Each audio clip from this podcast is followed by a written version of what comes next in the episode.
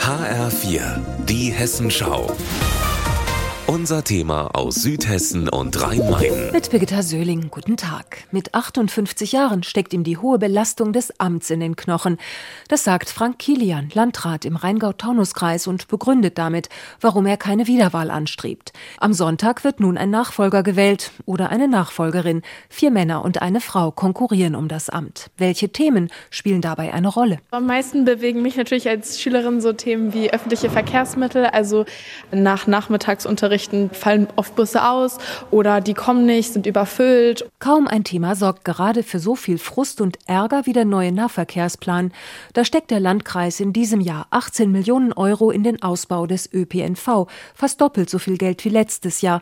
Endlich gibt es den Halbstundentakt auf dem Land. Aber leider auch Probleme mit den beauftragten Busunternehmen, teils aus Nord- und Mittelhessen, Fahrermangel und Webfehler bei der Linienführung, klagt eine Bürgerin. Dass man diese Querverbindungen hat. Ich komme günstiger von Idstein nach Wiesbaden, dann nach Taunstein zurück als quer in Rheingau ja fast gar nicht. Das müssen wir in den Griff kriegen, verspricht SPD-Kandidat Martin Rabanus.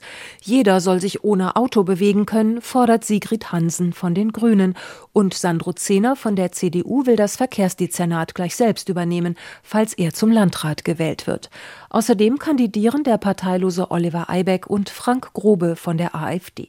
Wir brauchen keine Windräder im Rheingau und im Taunus, sagt der kategorisch. Viele Wähler, ganz gleich ob alt oder jung, sehen das anders. Klimaschutz allgemein und auch erneuerbare Energien, auch gerade bei uns im Kreis, dass man das einfach weiter ausbaut. Die Energiewende vor Ort und einen ehrlichen, sachlichen Umgang mit der Windkraft. Windenergie.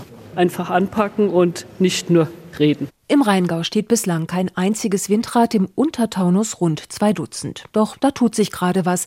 Hünstetten will gemeinsam mit Idstein einen Windpark entwickeln. Parallel zur Landratswahl am Sonntag läuft dort ein Bürgerentscheid.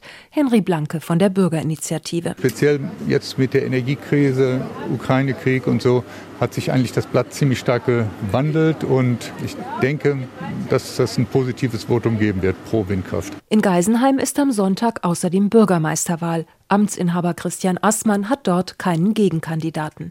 Birgitta Söhling, Rheingau-Taunus-Kreis.